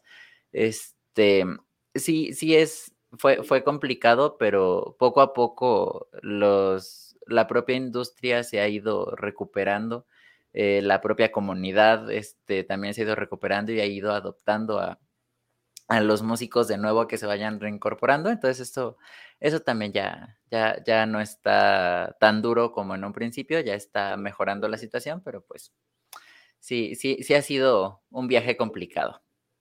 Jonathan. Eh, bueno, voy a tratar de resumirlo un poco porque pues ya dijeron todo ustedes dos. Eh, sí, hay, hay, dos factores importantes en los que influyó la, la, pandemia. Está en el ámbito financiero o el ámbito económico de los músicos y está en el ámbito creativo de los músicos. Siento que la pandemia, pues las crisis te, te traen oportunidades de crecer y de evolucionar. ¿sí? Si no hubiese habido pandemia, hablo desde mi, desde mi caso personal, eh, no hubiera empezado a hacer tutoriales para arpa, no hubiera empezado a hacer el disco, no estuviera componiendo ahorita. De hecho, justo hoy hablaba con José Eduardo que esta mañana tuve así como media hora libre y me puse a tocar unos acordes en la guitarra y salió una canción que próximamente se va a estrenar en, en marzo, así que para que estén pendientes por ahí. Y entonces es como que, obviamente, pues sí ha sido difícil, no solo para los músicos, sino a nivel general en las artes. Ha sido complicado adaptarse a las cosas nuevas, ha sido complicado adaptarse a la tecnología, a esta virtualidad, a no poder tocar con un músico al lado como estábamos acostumbrados, pero también, como dijo José Eduardo, te ha abierto sin fin de posibilidades, ¿no? Eh, gracias, por ejemplo, al podcast he conocido muchísimos músicos, muchísimos artistas en los cuales ya los tengo como que programados en mi mente para hacer infinidad de colaboraciones, que espero que me digan que sí. Y pues esto como que ha abierto muchas puertas, muchas ventanas, muchos portones a nuevas posibilidades, a nuevas oportunidades y sobre todo pues a estar inventando, ¿no? A, estar inventándote a ti mismo, a estar evolucionando cada día para poder llegar con tu música a otras personas. Entonces siento que tuvo un factor obviamente negativo, pero viéndolo desde mi manera personal, fue más positivo que negativo. Entonces, sí, sí estuvo, o sea, no digo que esté bien la pandemia porque pues sí está feo, pero en mi, en, mi parte sí me ayudó mucho. Eso sí, ahorita ya no tengo tiempo para nada. Legítimamente yo termino de trabajar todos los días a las 9 de la noche porque entre hago el tutorial, entre que estoy grabando, entre que estoy grabando las pistas de José Eduardo. Ah, por cierto, se me olvidó decirles al principio, sí se hizo. En marzo va a salir un tema con, eh, se llama Náufrago, es un rapero colombiano en donde estamos incluyendo justo el arpa jarocha, desde tocada de mis manitas, en el rap colombiano. Así que por ahí está, está bastante interesante, espero que les guste y pues cuando tenga el conocimiento de cuándo y por dónde va a salir, les voy a pasar todos los datos, porque sí, sí pudimos hacerlo. Y por aquí sale, salen como cuatro preguntas, cinco preguntas de Luis Carlos Vázquez, que no sé si resumir todas o hacértelas todas. Pero voy a poner la primera y dependiendo yo creo que vas a ir desglosando y respondiendo todo al mismo tiempo. Dice aquí, ¿en qué sientes que las habilidades musicales te ha ayudado complementado en el ámbito de ingeniería empresarial? Ok, eh, pues no, yo creo que em, complementan muchísimo porque son como trabajar todo tu cerebro completo, ¿no? A lo mejor en la parte musical, pues obviamente desarrollas mucho el lado de tu cerebro que debe ser creativo, intuitivo, eh, escuchar, sentir, etcétera, ¿no? Y en la parte ingenieril, empresarial, pues es mucho más frío, mucho más, eh, pues cuadrado, estructurado. Entonces, pues lo que yo trato de hacer es tratar de, balancear por ejemplo, eh, pues en, la música o para poder hacer todos estos proyectos, pues como ya lo dije, o sea, yo no puedo hacer casi nada si no lo hago en un Excel primero. Entonces, todo esto del libro, pues fue así, a ver el proyecto, cuánto tiempo, este, qué actividad se tiene que hacer primero, esto ya lo tengo, esto no lo tengo, esto ya está check, bla, bla, bla. Esa, ese tipo de, herramientas de gestión, de, de, organización, pues que son muy simples, o sea, no es este tampoco la, la gran teoría este, de manufactura, ¿no? Ni nada, pero eh, el hecho de, poderme entender bien con, ellos, con, estas herramientas, me ha ayudado muchísimo para poder gestionar todo lo de, lo de la música, ¿no? Y por otro lado, bueno, la, la parte de la música me ha ayudado siempre a poder desenvolverme mejor en la parte profesional empresarial, ¿no? Eh, por ejemplo, yo me acuerdo que, mi maestra de piano me decía, no, o sea, es que tienes que despedazar la música casi de medio por compás por medio compás para que, o sea, te salga entre esta nota y esta, esta nota y esta, así, para que realmente lo tengas bien cimentado, bien amarrado en tu cabeza. Entonces, el, el irnos a, a porciones tan pequeñas, que eso lo hacía primero en la música, después me di cuenta que, es una teoría de ingeniería industrial, ¿no? De los micromovimientos y todo esto. Entonces, pues es muy padre porque al final te das cuenta que muchas cosas es lo mismo, pero visto desde diferentes ópticas. Y definitivamente, eh, tanto de un lado como del otro me, han ayudado bastante. Lejos de, de, bloquearme o decir no es que nada que ver o si hago una cosa no hago la otra o al revés. No, al contrario, la verdad es que me, me ha ayudado mucho. En la parte, bueno, eso es en la parte como que de ejecución, pero bueno, también en la parte de, de la relación, el tener esta visión ya un poco más eh, de pensar en grande, ¿no? Cuando, cuando uno está haciendo música, y también, pues, el hecho de, de, de, pues, de tocar un instrumento y de, y de, de ser, pues, portavoz, ¿no? De, de, toda esta cultura jarocha veracruzana, también te abre muchas puertas en, en otro tipo de entornos. la verdad es que se, se han complementado bastante, bastante bien. Vea, pues, interesante. E, es de esas mezclas que uno no, esperaría. sí, sí, Bueno, por aquí hay otra pregunta que dice, ah, aparte sobre las cinco preguntas, una disculpa, dice Luis que según él ya las había eliminado, pero no se eliminaron. ok, continuamos. Aquí dice Aníbal Bastida, ¿qué consejo le darías a alguien que comienza a componer? Híjole, pues que componga, que no se detenga, que no, que, que no, pues que la composición es libre, al fin de cuentas, o sea, la composición que la hagas pues para ti y que al final de cuentas va a estar bien, yo creo que, que no, no, no te tienes que limitar. Simplemente, oye, pues voy a componer, ay, pues nada, me salió este seis compases, bueno, por ejemplo, en, en Sonecito de los Cocuyos fue una de las piezas que tuve, tuve que hacer, ¿no? Para el concurso. No fue así que dije, ay, esta ya me brotó, no, esa la tuve que hacer. Y al principio era, era muy sencilla, eran 20 compases. Y después dije, ah, le puedo meter esta figura. Ah, no, y, y acabó siendo ya una pieza mucho más completa, donde eh, en realidad son tres, eh, es un tema interpretado en, tres versiones diferentes, ¿no? Con un, eh, con, con, con un, este, coro, ¿no? Con un tema principal en medio de todos ellos. Pero al principio para nada fue concebida así, fue nada más el, desarrollo del tema principal y ya. Y después la fui vistiendo, la fui organizando, la fui estructurando y ahorita ya tiene hasta todo su acompañamiento sinfónico. Pero si yo desde un principio hubiera dicho, es que voy a componer para la orquesta, no, no, yo siento que hubiera sido más complicado. Entonces yo creo que es no, no, no te limites, empieza en pequeño, pero, pero anímate a hacerlo y al final de cuentas, pues la composición es, o sea, bueno, al menos que, que, que sea algo ya más comisionado, ¿no? Pero pues si es, si es tuyo, pues es, es libre. Tú puedes, la verdad es que ya ahorita todo es mucho mucho más libre, mucho menos ortodoxo, ya difícilmente hay, hay reglas, ¿no?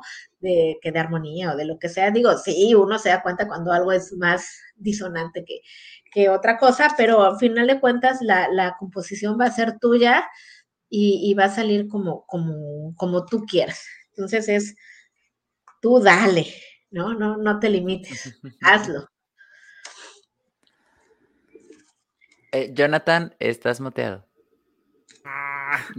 Perdón, ya, aquí echando mi, verso. Por aquí tenemos otro comentario, José Eduardo, si lo quieres comentar. Así es, Elvia Peralta nos comenta, excelente idea invitar a reconocidos arpistas, esto sobre la presentación de tu libro, excelente su interpretación. Mil gracias por su solidaridad con Cristi. Gracias. Muy bien, por aquí tenemos otra pregunta. Así es, tenemos una pregunta de Alexandra Suárez. Cristi, ¿te gustaría que tu hijo tocara algún instrumento en el futuro? Sí, la verdad es que sí me gustaría que fuera incluso multiinstrumentista, como ahora dicen, ¿no? Este, que tocan jarana, cuatro, arpa, piano, todo. Pero, este, pues también, si, si él no, al final de cuentas, no, no termina dedicándose a eso, pues no pasa nada. Yo lo que quiero es que esté cerca de la música, que la sepa apreciar, que la conozca, que la disfrute más que nada, ¿no? Porque también si yo se la, se la impongo, pues, y, no la disfruta, pues no tiene caso. Pero sí, definitivamente de que, de que me encantaría, pues me encantaría. Muy bien. Tenemos otro comentario por aquí. Algo positivo de la pandemia fue con el soporte de la tecnología. Dio lugar a exportar la música a nivel mundial hasta interior de nuestros hogares. Cierto. De hecho, hasta con José Eduardo hemos estado dos veces en un festival de Irlanda. Sí. Esperamos a ver si este año nos vuelven a invitar. Ha sido como que algo, una de las cosas positivas de la pandemia, que esperamos en algún momento ir a Irlanda, Irlanda, perdón, a tocar en ese festival. Tenemos por aquí otro comentario, Memo García, saludos a los tres. Eh, Dulce María Cázares dice, muchas felicidades a Cristi, mujer exitosa en todas las actividades que realiza y doy fe de que así es. De verdad, Cristi, qué bárbara, qué, qué bárbara. Tenemos por aquí otro comentario. Se escuchan por allá mi gatito, es que luego le da la loquera. E, es cantante. Dice Isabel Porfiria, Cristi, eres un orgullo para Jalapa. Felicidades. Gracias, gracias, muchas gracias. Y por aquí tenemos un último comentario que dice, es otra pregunta ya para terminar con este programa el día de hoy. ¿Qué tipo de público desean conquistar? El que me dé dinero. no, mentiras, ese no es. Ahorita les digo mi respuesta. Empezamos con José Eduardo para que no empiece Cristi. Ah, ay, ay. Aquí te dejo la pregunta para que la puedas ver bien. Híjole, para mí esa siempre ha sido una pregunta complicada, porque hace poquito, eh, no me acuerdo con quién eh, estábamos en, el programa, que preguntaron que cómo encontramos nuestro sonido, que cuál era nuestro sonido, y yo comenté, ¿no? Que yo sigo en búsqueda de eso, ¿no? Estoy todavía en proceso de decir, ah, sí, quiero que mi música suene a esto, ¿no? este es mi perfil sonoro. y en ese sentido siento que también todavía me falta un poco definir también mi público porque soy consciente que tanto quiero llevar la música folclórica a la gente de mi edad, que la verdad es que mi, mi, rango generacional no es un rango que esté muy conectado a la música folclórica, no es un, un grupo que diga, ah, sí, claro, este, yo, yo voy a ir a un, concierto de música folclórica porque yo quiero, la verdad es que es, sí existe, sí existimos, pero somos poquitos, no somos muchos. Y también me gustaría mucho hacer esta fusión de la música folclórica con géneros un poquito más, más comerciales, más actuales, y eso también llevarlo un poco a las personas que ya están dentro de la música folclórica, ¿no? Que ya son personas un poquito más grandes, que ya tienen este perfil conocido de, ah, sí me gusta la música folclórica, también como que darles un poquito de, la apreciación de, de, la música actual, eso me, me, parece importante porque al fin y al cabo, y como nos comentó Levi eh, en el programa en el que estuvo, es, es, e, importante, ¿no? El, el, conocer, el respetar y el entender también este, todos los tipos de música que se hacen, porque todos están ahí por algo y todos este, tienen un público por algo. Entonces, sí, para mí eso eso me parece este, importante. Por eso como que todavía no, no puedo definir un público exacto al que yo diga, ah, sí, yo quiero llegar a tal. Pero si tuviera que escoger uno así de, de tajo, definitivamente sería eh, un público más joven, un público de mi edad, para poder como que llevarles un poquito de, de la música folclórica, que la conozcan, que la entiendan, que la aprecien. Yo sigo pensando que el que me dé dinero. no mentiras. Voy, voy con mi respuesta. Voy, a romantizar un poquito porque José Eduardo se fue como muy, muy a los datos. Yo, yo sí, la idea de, la idea mía de, de conectar con el público es justo con las personas que, que disfruten de la música, ¿sí? Que, que verdaderamente se sienten y puedan conectarse con lo que quiso hacer el compositor en este caso, si es composición mía, pues estaría súper genial. O si es una interpretación mía de alguna obra, también estaría genial, ¿no? Estas personas que, pues, que verdaderamente les guste simplemente apreciar la música. Siento que es como con las personas que a mí me gustaría conectar. Y más que generacional, en mi caso, lo que sí quiero es llevar eh, mi música, mis composiciones a, todo el mundo, que, sepan que, que existe música latinoamericana, al igual que como lo comentaba Cristi, que pues en mi caso pues no es solo llevar el arpa jarocha, también es llevar el arpa llanera y pues poderlas dar a conocer y ver que se pueden hacer fusiones entre estos dos géneros que comparten tantas similitudes y también pues, tienen tantas diferencias, ¿no? Entonces es como que mis dos metas son conectar con personas que les guste la música y pues con todo el mundo, porque quiero que me escuchen. Soy vanidoso. y pues vamos con Cristi. Mm, pues yo coincido con los dos. La verdad es que creo que pues la música es pues, para quien le guste, ¿no? No, no, los puedes este, eh, obligar. Obligar, no tanto así como conquistar. Este, y lo que me gusta es pues principalmente las personas que tengan esa apertura de, escuchar diferentes tipos de, música, ¿no? Que a lo mejor, oye, pues tú eres este rockero, metalero, pero en algún momento de tu día necesitas poner una canción de Jonathan Totena, una canción de, José Eduardo, una canción de Cristi, o sea, porque es el momento en el que tú lo necesitas o lo que tú estás abierto a, escucharlo, ¿no? Pero creo que, pues ya hoy en día con, con tanta... Eh, pues tanto enlace y pues también las cosas buenas, ¿no? De la globalización y de todo es que tenemos esa oportunidad de, llegar a más personas, ¿no? Y creo que ah, si nosotros ya nos autodefinimos como personas que, que, nos gustan muchos tipos de música, que somos abiertos a escuchar, a explorar, a innovar, pues también ser eh, activistas, ¿no? De, de promover diferentes tipos de música, compartir, eh, promocionar, todo, ¿no? Lo que, lo que nos, lo que nos rodea este, musicalmente, para, pues, para apoyarnos, ¿no? Entre todos, para ir dando a, conocer todo, todos nuestros trabajos, nuestros, nuestros hijos, como dice Jonah. Y bueno, ahora sí, esta sí es la pregunta para terminar, porque nos añadieron una pregunta más. Y ahora sí, para irnos, ¿qué pasa cuando se equivocan en un recital o en algún concierto? ¿Qué hacen? ¿Quién va? Ah, a ver, Jonathan, ahora empieza tú. Ok. Eh, yo solo una vez entré en pánico, solo fue una vez, tenía yo 16 años, estábamos en una de las tarimas más importantes de una mini gira que hicimos en el departamento de La Guajira en Colombia. Y entré en pánico porque no solo me perdí yo, sino que hice que se perdieran todos los músicos. Entonces, pero fue un así, fue un momento de dos segundos en donde nos quedamos callados todos y el único que sonó fue el bajista. Y pues todos sabemos que el bajo nunca se escucha por cuestiones de sonido y demás, o sea, no tiene como que la misma proyección que otros instrumentos. Entonces fue así como de demonios. Y todos se quedaron así quietos. Entonces fue el único momento en que entré pánico. Eh, debo aceptar que después de eso decidí dejar la música. Fue donde estuve sentado en una esquina llorando porque para mí fue muy decepcionante. Eso en esa, esa vez. Ya después agarro uno callo y ya si te equivocas, pues, o sea, aprendes a disimular las cosas, ¿sí? O sea, rara vez he visto músicos que se equivoquen, paren y digan, voy a volver a empezar. Es muy, muy raro.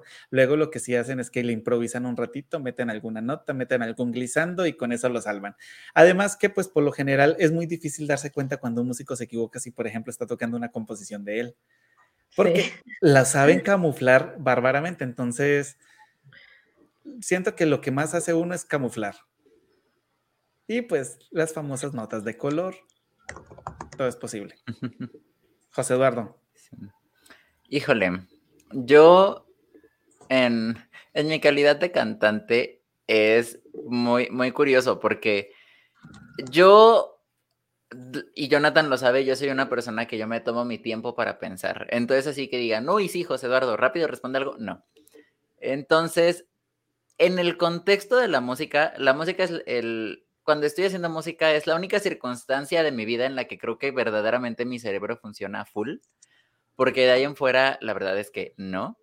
Y entonces, por ejemplo, en el caso del concierto que, se hizo con Jonathan en el IMAC, eh, se tocó una canción que también lleva por título Ansiedad y que es una canción con la que desde que yo la conozco y de eso ya hacen como 20 años, este, nunca he podido darle bien a la letra, nunca, siempre me equivoco, siempre la confundo, siempre todo. Y en el concierto no fue la, excepción, pero sí como que me doy cuenta que estoy cantando y me equivoco y rápido como que cambio palabras por otras, termino la idea general de lo que quería decir la canción, medio rima y ya me sigo con lo, con lo que va, porque pues, pues, no hay de otra, ¿no? No es como que uno se pueda quedar callado y ¿qué hago? ¿No? Eh, eh, uno tiene que reaccionar sí o sí. Este, lo que sí es que soy muy expresivo. Se nota que me equivoqué porque mi cara cambia. Es, es otra completamente diferente en la que digo, ay, ching, ya la regué, pero pues ya ni modo. Hace parte de la interpretación. ¿Y sí, a veces a veces dice más la cara que la nota en sí, ¿no? O sea, porque uno se delata. Mm, mm, así, mm, sí, la verdad es que a veces, más cuando, como dice Jonathan, cuando es, cuando es este, cuando es composición propia, pues ya ahí, pues no dicen, ay, qué raro, qué raro arreglo, rara fusión, pero pues ya la, la haces, pero eh, cuando yo tocaba piano, la maestra me decía, porque para en el examen este final tenía sinodales y decía, es que los sinodales, si te equivocas, no evalúas, no evalúan que te equivoques, sino qué tan rápido sales del error y qué tanto te afecta. Porque eso quiere decir que a lo mejor se te fue un dedo, se te resbaló, alguien hizo un ruido y te desconcentraste, un flash, lo que sea, pueden pasar muchas cosas, ¿no? Pero el hecho de que tú te recuperes luego, luego quiere decir que todo lo demás lo dominas y te puedes pescar y no pasa nada. Y la verdad es que cuando tocaba piano era, era muy raro que me equivocara. Y cuando tocaba arpa no, o sea, para nada. o sea, no, es lo más difícil del mundo tocar sin equivocarse. Este, y sobre todo cuando tienes la presión de estar tocando con alguien más, yo que no estoy acostumbrada a tocar acompañada, pues me, me pongo más nerviosa y, y digo, afortunadamente siempre me acompañan músicos de súper experimentados, este, con un callo increíble, ¿no? Que, que, sé que me van a pescar, que sé que, que, no me van a dejar sola, que sé que todo, ¿no? Pero pues siempre te da como que, como que ese nervio. Y bueno, pues al final creo que uno también tiene que entender que, que muchas veces el, sobre todo el público es mucho más empático de lo que uno cree. El público entiende que, que tú eres un humano, ¿no? Que, que le estás echando todas las ganas y que tienes derecho a equivocarte y que no pasa nada, ¿no? O sea, si, si al final incluso decides parar, pues, pues no pasa nada, ¿no? Y, y, uno pues tiene que ser también consciente de eso. Cuando yo tenía mis recitales examen de, de, música clásica, pues era así un poco más duro, porque sabías que había un sinodal, o sea, que estaban así, este, evaluando, ¿no? O no sé, disciplinas, a lo mejor como ahorita que, que, veía lo de los, el patinaje artístico y eso, que tú sabes que, que están así observando con lupa a ver en qué momento te, se te desvía tantito la cadera y ya perdiste puntos, etcétera. Y la música, no, normalmente el público pues va a disfrutar y todo, y si, si tú te equivocas, la gran mayoría ni lo va a notar ni se va a dar cuenta siempre y cuando no hagas una cara. Y este, y, Ay, otra, y el otro 20% lo va a entender, ¿no? Como algo, como algo normal y pues también muchas veces incluso el mismo público te, te aplaude, ¿no? Cuando sienten que el artista a lo mejor está muy presionado o, o cosas externas, ¿no? Que, que, si se cayó el micrófono, que si se tronó la luz, que si lo que sea, pues el público te, te apapacha y te, te da, te da para arriba. Entonces, pues también creo que nosotros tenemos que, que confiar en que pues todo el trabajo ya se hizo previo y tratar de disfrutar más el momento de, de la presentación, ¿no? Y pues tenemos dos preguntas. Ya dejen de preguntar. no, está bien, está bien porque significa que, que está interesante sí. el asunto, pero sí, ya, ya, nos va a correr YouTube. Eh, dos, estas dos preguntas y ahora sí cortamos ¿Les parece? Córtale, mi chavo. Dice, ¿cuál fue la primera canción, la primera canción que los inspiró a decir yo quiero tocarla algún día? Ah, a ver. Bueno, la verdad es que no recuerdo. Siendo muy honestos, cuando yo empecé a tocar arpa tenía siete años, entonces decir qué canción quería tocar en aquella época, la verdad no me acuerdo, pero sí tengo muy presente la primera canción que yo quería aprenderme para tocar arpa jarocha. Y fue uno de los motivos por los cuales terminé en Jalapa y terminé en México, que fue la bamba. Para mí se me hizo un tema demasiado majestuoso en el arpa, ¿sí? De hecho, aún le tengo muchísimo respeto y procuro ni tocarlo porque siento que, que voy a respetar tantos años de tradición porque para mí es un tema glorioso, pues. Entonces, para mí, la bamba para aprender a tocar al pajarocha en el 2015. Ok.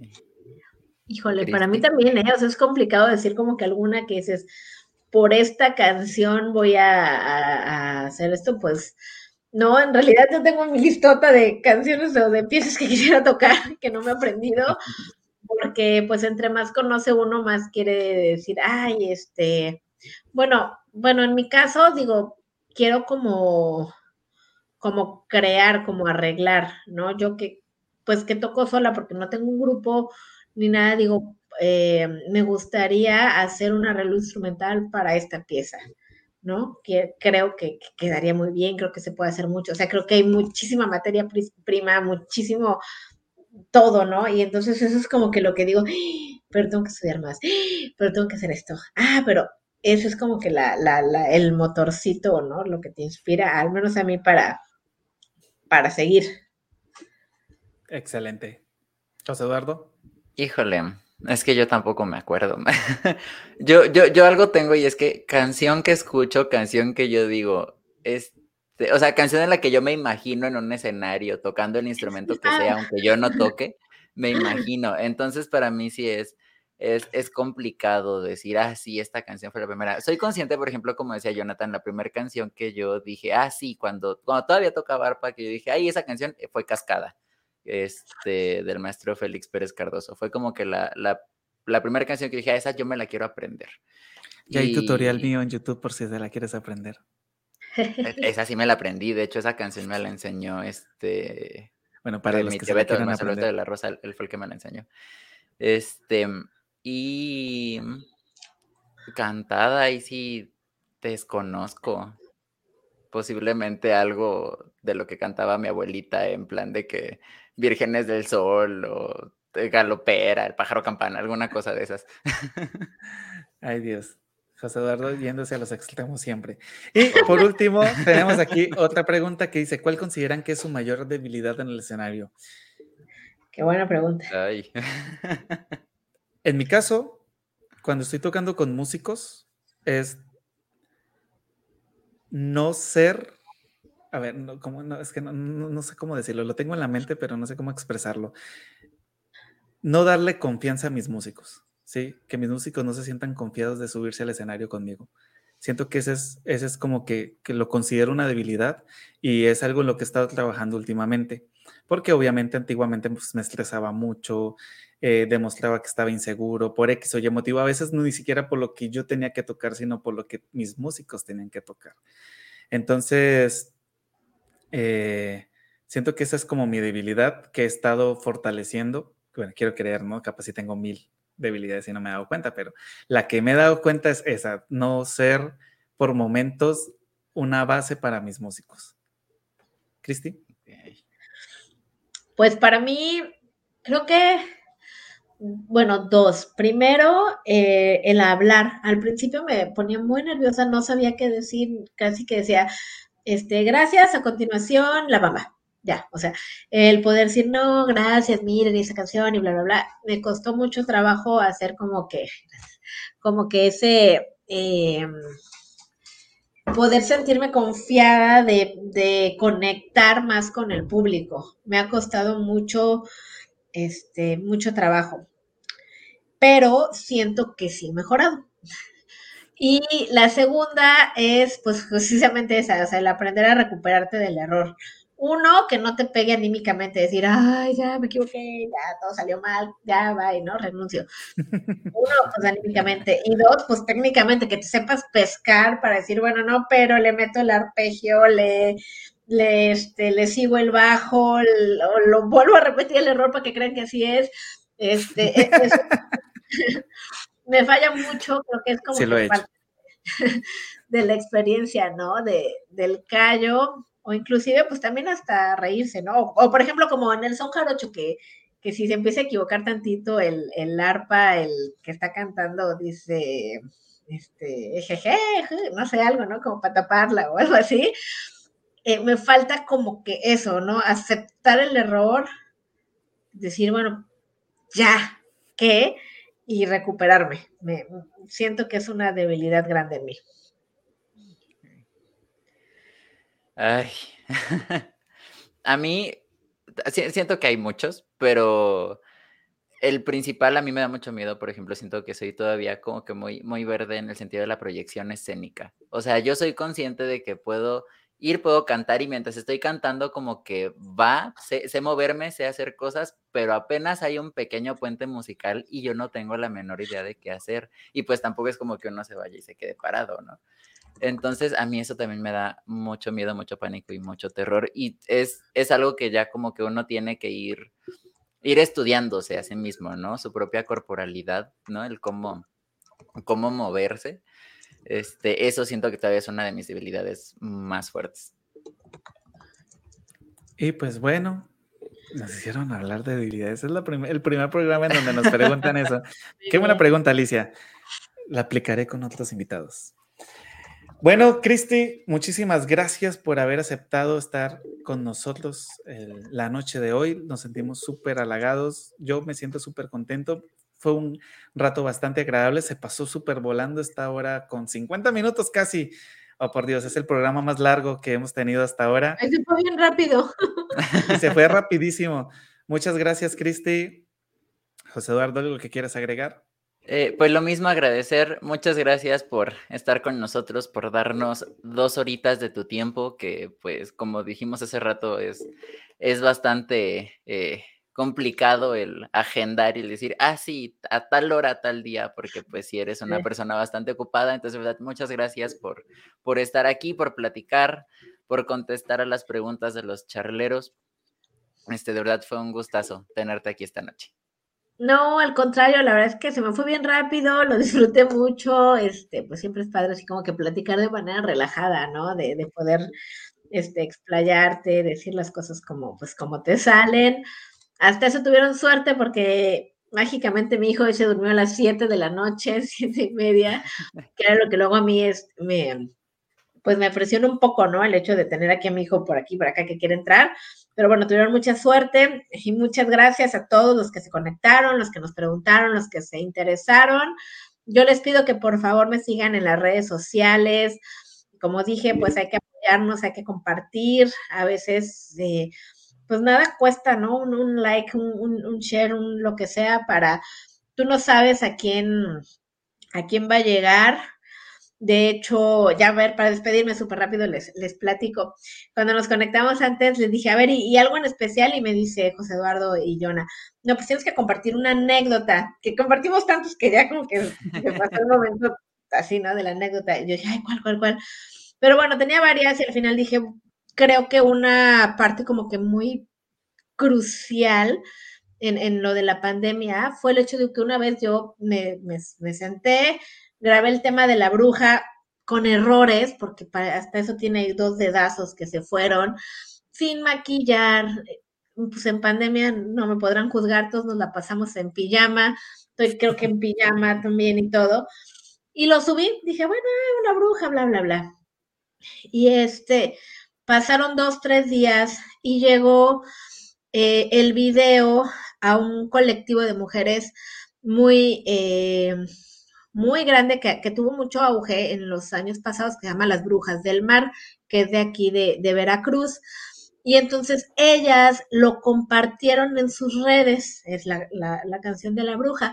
Y a partir de ahí el video se hizo viral y yo sin darme cuenta de repente, like, like, like, like, like, like, y de tener 200 fans en mi página, llegué a los 5000, pero así vaya en, como espuma. Y fue algo que, no me esperaba, que no planeé. Igual en el en YouTube, que pues no, no me daba la tarea, ¿no? De, de, producir, de, de meterle, de, de, esa intención que pues sí quiero, pero no, no me da tiempo. Y, y, fue como que muy casual, pero me ayudó muchísimo porque eso me exigió a crear más, este, más contenido, a, a contestar muchas preguntas y todo. Y, creo que pues uno nunca sabe las, las fibras que puede uno tocar, ¿no? Entonces, yo lo que les pido es que entre todos nos apoyemos, no nada más a mí, sino que a todos, ¿no? A los que también están aquí conectados, a, eh, a toda la comunidad que ya saben, ¿no? Que, que, que somos estos eh, arpistas, pues que siempre nos, nos compartamos, nos demos like, nos presumamos y colaboremos juntos para, para dar, pensando más que nada en el arpa, ¿no? No tanto en nuestras carreras como tal, porque pues al final de cuentas van a, ser un tanto irrelevantes a comparación de, lo que yo creo que todos queremos lograr con el instrumento. Entonces, bueno, los invito en, en Instagram, estoy como Cristi, arpista de la Rosa. Aquí ya pusieron en, en YouTube estoy igual como Cristi de la Rosa. Y en Facebook estoy, ¿cómo creen? Como Cristi de la Rosa. Entonces, este, pues por favor, suscríbanse a mi canal, al de Jonah, al de José Eduardo, al de todos los que tengan que ver con el arpa. Muchísimas, muchísimas gracias a todos. Excelente noche. Me voy muy contenta. Bueno, José Eduardo, ¿ibas a decir algo, perdón? Eh, creo que íbamos a decir lo mismo. este, pues, justo como dijo Cristi, no hace ningún daño el, el compartir este, el contenido que generan nuestros, nuestros invitados, que generamos nosotros. Entonces, eh, pues se, agradece bastante, como siempre hemos dicho aquí, hay que apoyar el arte independiente, hay que apoyar el desarrollo de los artistas independientes, también de sus artistas locales, es muy importante, este, porque pues todo se hace con mucho cariño, todo, todo se hace también con mucho respeto y entonces es, es lindo el, el que uno se sepa apoyado por la comunidad. Pero, pues, a fin de cuentas, aquí acabamos un nuevo episodio de Charlando entre Artistas. Recuerden que nos encuentran en Facebook y en YouTube, al igual que en todas las plataformas de podcast, en Spotify, en Google, Google Podcast, este, Apple Podcast, etcétera, etcétera. Ahí nos pueden encontrar. Este, nosotros nos estamos viendo la próxima semana. Y antes. de terminar, ahora sí, oficialmente, los invitamos a que nos sigan en todos los redes sociales, Facebook e Instagram como Charlando entre Artistas. También aquí, según, según tengo entendido, en la descripción de este video en YouTube están todos los links, tanto de Cristi de la Rosa como de José Eduardo, como el mío. Y pues también a los que nos están escuchando en esas plataformas de podcast, que se den una pasadita por las, por las demás plataformas en las que estamos compartiendo música, en las que estamos compartiendo videos para que pues también nos apoyen. Y pues los invitamos dentro de ocho días que nos vean con Amy Guzmán es músico de Colombia, es emprendedora, tiene su propia academia dedicada a la parte sensorial infantil.